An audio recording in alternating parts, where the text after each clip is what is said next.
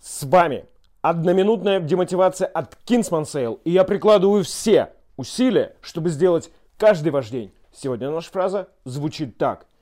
Когда тебе захочется бросить, подумай, почему ты начал.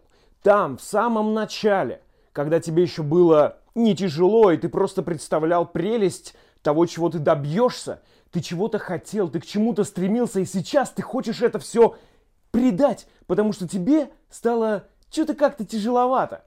Дружище, если ты так хочешь сделать, да ради бога, только подумай, что ты предаешь свои мечты. Возможно, ты поменялся, и действительно для тебя это сейчас не актуально, но подумать об этом стоит.